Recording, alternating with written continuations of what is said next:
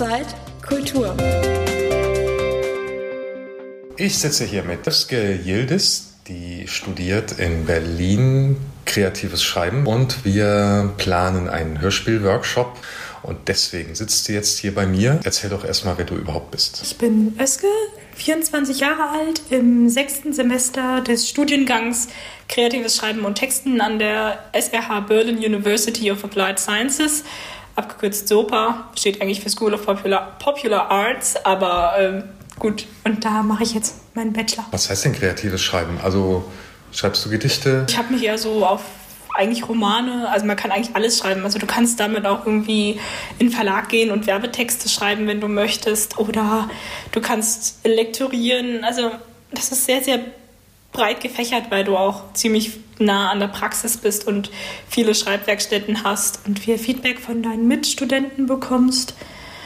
Ähm, und ich selbst habe mich dann während des Studiums eher so auf Romane und Hörspielskripte fokussiert. Und was lernst du alles? Was gibt es da so für Fächer in deinem Studium? Ja, so was ähnliches wie Deutsch, also äh, Rechtschreibung, Kommasetzung, Zeichensetzung hatten wir in zwei Semestern. Dann hatten wir im ersten Semester, was ich total cool fand, das, äh, das Fach Berufsfelder. Da durften wir Leute in Berufen interviewen. Da hatte ich schon mein erstes Interview mit einem Hörspiellabel, Stil, Musik und Hörspiel, die auch von die Sachen von Kai Meier gemacht haben, die Wellenläufer oder die ersten drei Bände des Merle-Zykluses von ihm. Und ähm, ja, dann hatten wir noch Medienrecht. Also ich glaube, es ist ziemlich breit. Also man kommt auch richtig an, an viele Stellen ran. Und jetzt haben wir gerade szenisches Schreiben gehabt und dann hatten wir noch so Figuren, also Storytelling, wie die Handlung ist, was für Erzählperspektiven man machen kann. Szenisches Schreiben ist dann quasi ein Theaterstück oder ein Filmschreiben? Genau, wir hatten das eher auf Theater. Wir haben aber sehr viele Stücke gelesen und durften dann auch selber Sachen schreiben und mussten dann auch in einem anderen, also im Theateranalysekurs dann auch eine Kritik machen äh, zu einem Stück. Aber ein Drehbuch äh, könntest du auch schreiben? Würdest du dir zutrauen oder würdest du sagen, nee, wenn man nicht sieht, geht das gar nicht? Oh, ich weiß nicht, ob ich es mir zutrauen würde, wegen den ganzen Kameraeinstellungen und so. Da hatten wir zwar auch Kurse für, aber der war zu drei Vierteln visuell, dass ich den ähm, Film Sprachekurs jetzt nicht belegt habe, sondern nur den Dramaturgiekurs, der mir viel gebracht hat. Wie lernt man denn sowas? Muss man da einfach ein Genie sein oder gibt es da Techniken für? Es gibt ja in Filmen so eine Aktstruktur. Also wenn du dir die alten Klassiker anguckst, Macbeth oder äh, was weiß ich, die hatten ja immer so fünf Akte, das war zwar Theater und so. Daraus wurden dann irgendwann drei Akte, das heißt, du hast so einen Einstiegsakt und dann sind da so ein paar Wendepunkte und das steigert sich dann halt immer so ein bisschen. Dann gibt es irgendwelche Plot-Twists oder Wendepunkte, die du mit einbauen kannst. So ein Einstieg, also wo du die ganzen Figuren kennenlernst und dann ähm, geht es rüber in den nächsten Punkt, wo dann irgendwas anderes, wo der Charakter dann in der anderen Welt ist, zum Beispiel, wenn es jetzt eine Fantasy-Welt ist, wo er dann da drin ist und sich dann dort irgendwie zurechtfinden muss, dann passieren da irgendwelche Wendepunkte, bis es dann irgendwann zum Höhepunkt kommt und dann wieder absteigen geht. Oder die Kurve geht noch höher, wenn es eine Serie ist, dann wird es ein Cliffhanger. Deinem Hörspiel, also was äh, hast du da gemacht? War das eine Aufgabe fürs Studium oder wie kamst du überhaupt dazu, jetzt äh, ein Hörspiel zu schreiben oder zumindest zu konzipieren, anzufangen? Da hatten wir einen Kurs, die beschleunigte Mediengesellschaft und ihr Zeitnotparadox, weil wir alle ja immer so schnell, schnell, schnell sind und so und uns nicht irgendwie Zeit nehmen. Und äh, die anderen durften Fotografie, ähm, so Collagen machen von irgendwelchen Zeitschaltuhren oder Anzeigetafeln von Bahnhöfen und sowas. Die Zeit hat mich sowieso immer fasziniert. Und dann war ich so, okay, dann mache ich irgendwas in dem Sinne. Und deswegen sind dann die Timekeeper entstanden. Und worum geht's da? Das ist eine Art Gemeinschaft, Organisation, die im Verborgenen existiert. Also Menschen können die gar nicht sehen und die haben verschiedene Aufgabenbereiche. Es sind sechs Stück.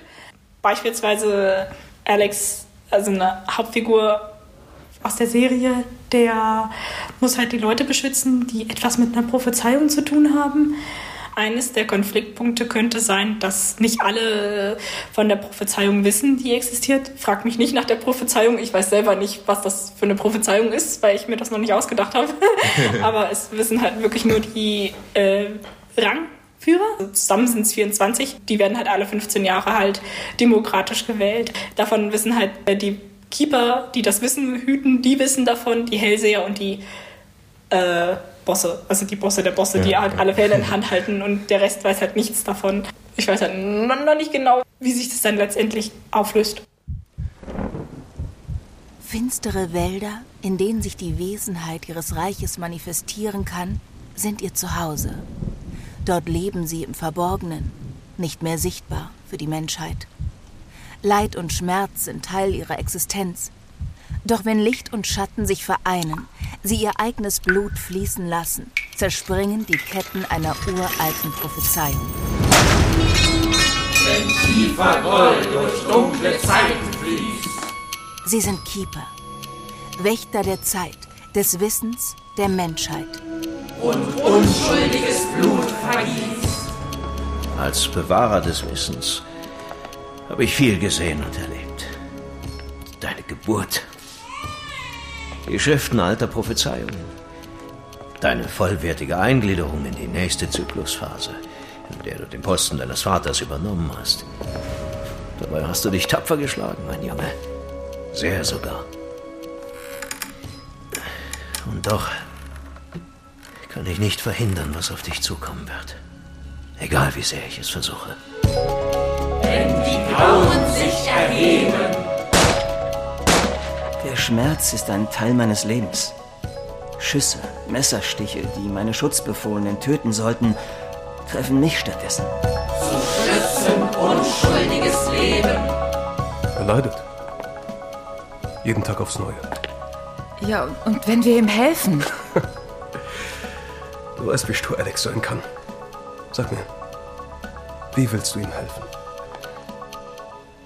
Ich könnte seinen Posten übernehmen. Dir ist klar, dass das nicht geht.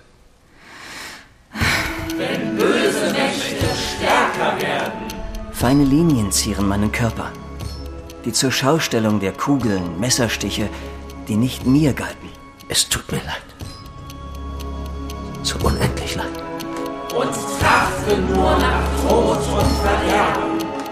In jeder Zyklusphase gibt es 24 Keeper, die sich mit verschiedenen Aufgaben beschäftigen. Der 24. im Bunde hält alle Fäden in seiner Hand. Gut, dass du gekommen bist. Was kann ich für dich tun? Alex ist, äh, wie soll ich sagen, wie ein Sohn für mich, den ich nie hatte. Was hat das mit mir zu tun? Ich, ähm. Nolan. Komm zum Punkt. Setz dich mit ihr in Verbindung und beobachte ihn. Dir ist klar, dass Alex nicht dumm ist. Er wird bemerken, dass wir ihn beobachten. Ja, ich weiß. Sag mir, wie wir ihn beobachten sollen, ohne dass er es mitbekommt. Ihr seid sein Anker. Ihr, ihr wisst, wie er tickt. Nein, ich. Ich kann das nicht tun. Chester, bitte. Ich. Nichts garantieren. Wenn Abgründe sich auftun und Menschen sich wie wild gewordenes Vieh abschlachten, dann ist seine Zeit gekommen. Wie viele Stunden sind es diesmal? 24. Wenn ich gekonnt hätte, hätte ich jemand anderen diesen Job gegeben, aber du bist der Einzige, der das machen kann. Schon gut. Bist du sicher? Ich schaff das schon. Ich kann dir auch jemanden zur Seite stellen, wenn du. Nein! Name ist. Nein, war. Alexander Harris. Und ich war einer von ihnen. Ein Timekeeper. Timekeeper, eine Fantasy-Hörspielserie von Özge Yildiz.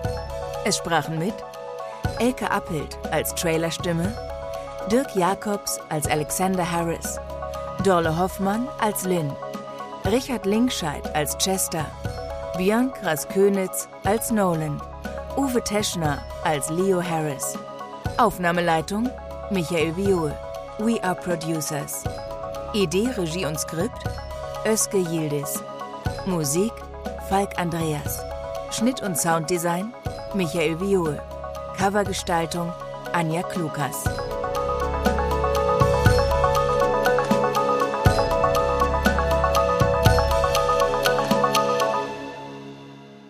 Jetzt gibt es aber einen Trailer. Wie bist du denn zu dem gekommen, dass du sagst, also vier Minuten kann ich schon mal über mein Hörspiel erzählen? Eigentlich wollte ich eine Szene machen, aber die hätte alle irgendwie ziemlich verwirrt dastehen lassen. Und ähm, ich hatte mein Praxissemester äh, bei We Are Producers, einem Hörspielstudio in Prenzlauer Berg. Also die machen auch Hörspiele und Podcasts. Zuletzt sprechende Akten und nebenher noch Lost in Neulich, die Hörspielserie. Dann habe ich halt gefragt, hey, wie wäre es, wenn wir irgendwie mal was machen könnten, so was Kleines. Dann sind wir irgendwann zu einem Trailer gekommen. Dann habe ich den geschrieben. Also so, damit das vielleicht so einen kleinen Einblick in die Welt bietet oder ein bisschen neugierig macht auf das, was passieren könnte. Also das war so ein Leitfaden, an dem man sich halten konnte. Da standen zwar auch Musikvorschläge, aber wir haben das eine Stück genommen, was auch komponiert wurde von dem ähm, Musiker, der auch bei uns, also bei We Are Producers arbeitet, der super, super komponieren kann. Und der Micha, der hat ja die Sounds und die ganze Atmo drumherum gemacht, auch die Aufnahmeleitung gemacht mit denen, also mit, also wo wir dann alle zusammen aufgenommen hatten. Und ähm, ich war halt dabei beim Schnitt, bei den Aufnahmen, habe, wie gesagt, ja, die Regie übernommen und ähm, wenn da irgendwas war, wo ich sagen würde, oh nee, das nehme ich jetzt nicht, dann machen wir das nicht. Aber wir haben uns auch schon an das Skript gehalten. Ich war dann im, im Regieraum, die, wir hatten ein kurzes Briefing mit allen. Ich habe ein bisschen erklärt, mein Dozent war auch dabei, der hat Nolan gesprochen. Ähm, und hat mir dann auch unter die Arme gegriffen, weil es war ein bisschen sehr kompliziert, was ich glaube ich gesagt habe. Aber ähm, ja, dadurch, also wir haben dann kurz Briefing gemacht, alles ein bisschen erklärt und die Sprecher waren halt im Ensemble, wir haben sie gemeinsam aufgenommen, das heißt, sie konnten miteinander spielen, das waren ja, Dialogszenen, das war sehr schön. Das war quasi eine richtig professionelle Crew da, ne? Ja. Professioneller Schauspieler und äh, Komponist und was weiß ich, also. Genau, also zum Beispiel Uwe Teschner, den ja vielleicht einige kennen würden, den hatte ich mit dabei, dann hatte ich einen sehr guten neuen Schauspieler dabei, den Richard Linkscheid, super Typ, dann hatte ich noch eine dabei aus, einem, aus der freien Hörspielszene, die hat Lynn gesprochen. Noch einen anderen, der auch sehr bekannt ist und auch eine sehr markante Stimme hat, den hatte ich dann auch dabei, den Dirk Jakobs. Und ähm, also es waren gute Leute. Wie lange habt ihr daran gearbeitet? Das Skript hat eine Weile gedauert. Irgendwann haben wir dann die Aufnahmen gemacht. An einem Tag waren dann die Dialoge durch. Aber ihr habt doch einen Tag aufgenommen für vier Minuten. Naja, so eine Ergebnis. Stunde. Jetzt hätte man ja eigentlich so gedacht, ne, Hörspiele, das war früher, als es das Radio gab und Schallplatten und Kassetten. Hm. Also ich komme noch äh, aus der Generation, wo wir als Kinder ganz viele Kassetten mit Hörspielen gehört haben. Ja. Äh, drei Fragezeichen, TKKG äh, oder John Sinclair hattest du vorher mal erwähnt. Genau. Und, so. und äh, eigentlich müsste man ja denken, mit Fernsehen und jetzt auch äh, Videostreaming und YouTube und überhaupt allem äh, hat das Hörspiel eigentlich nichts mehr zu melden, aber das ist ja gar nicht so. Naja, du kannst ja im Auto schlecht irgendwie, also ich glaube, viele hören bestimmt doch nebenbei irgendwas und wenn die kochen, dann machen sie einfach vielleicht mal ein Hörbuch an oder so oder ein Hörspiel. Aber ich weiß gar nicht, also bei mir ist es irgendwie drin, ich mag Hörspiele, brenne auch dafür. Hast du schon mal ein komplettes Hörspiel geschrieben? Ja, die erste Folge der zweiten Staffel von den Timekeepern, warum ich gerade mit der zweiten angefangen habe, ist halt äh, so eine Sache, weil ich die Figur einfach ausarbeiten wollte. Was ich immer mache, ist, wenn ich jetzt eine Regieanweisung habe oder auch ein Geräusch, dann mache ich das kursiv. Kursiver Schrift. Genau. Charakternamen schreibe ich immer groß und drücke sie ein, ein bisschen nach rechts. Äh, und darunter kommen halt die Sachen, die sie sagen, also der Dialogtext. Du hast eine Idee oder eine Story. Die erste Staffel, da, das, das hast du schon als Roman quasi geschrieben. Genau. Wie viele Seiten? Ich glaube, es waren was um die 100, aber das Hörspiel hatte 80 Seiten. Das wäre dann eine Stunde oder so ungefähr vielleicht. Ja, ich muss mal sehen, wie ich das mache. Ob ich das im Folgenprinzip arbeite, pro Folge eine Figur oder pro Staffel eine Figur. Also das, das weiß ich noch nicht genau. Also. Ja. Aber ich würde eher das Staffelprinzip bevorzugen. Diese Uni da, wo du studierst, Mhm. ähm, klappt das gut? Also ist dein Studium barrierefrei sozusagen? Ja, also meine Schwester, die macht die Materialien da dann auch, also bereitet sie dann in Word auf, wenn das eingescannte PDFs sind. Also das klappt wirklich gut. Also ich habe sie ja dann auch mit und sie hilft mir dann auch bei der Recherche für die Bachelorarbeit, die ich ja nächstes Jahr machen muss. Die ist sozusagen deine Studienassistenz. Oder? Genau, ja.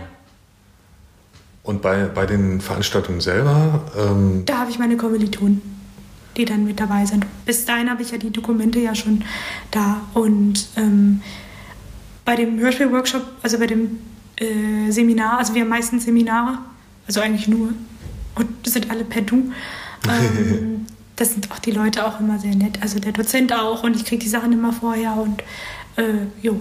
Wie viel kostet das? 650 Euro pro Monat. Pro Monat, oh. Ja, das ist ja eine Privathochschule. Die Musiker und Sounddesigner, also, beziehungsweise Audiodesigner, bezahlen mehr. Also die Musiker zahlen 750.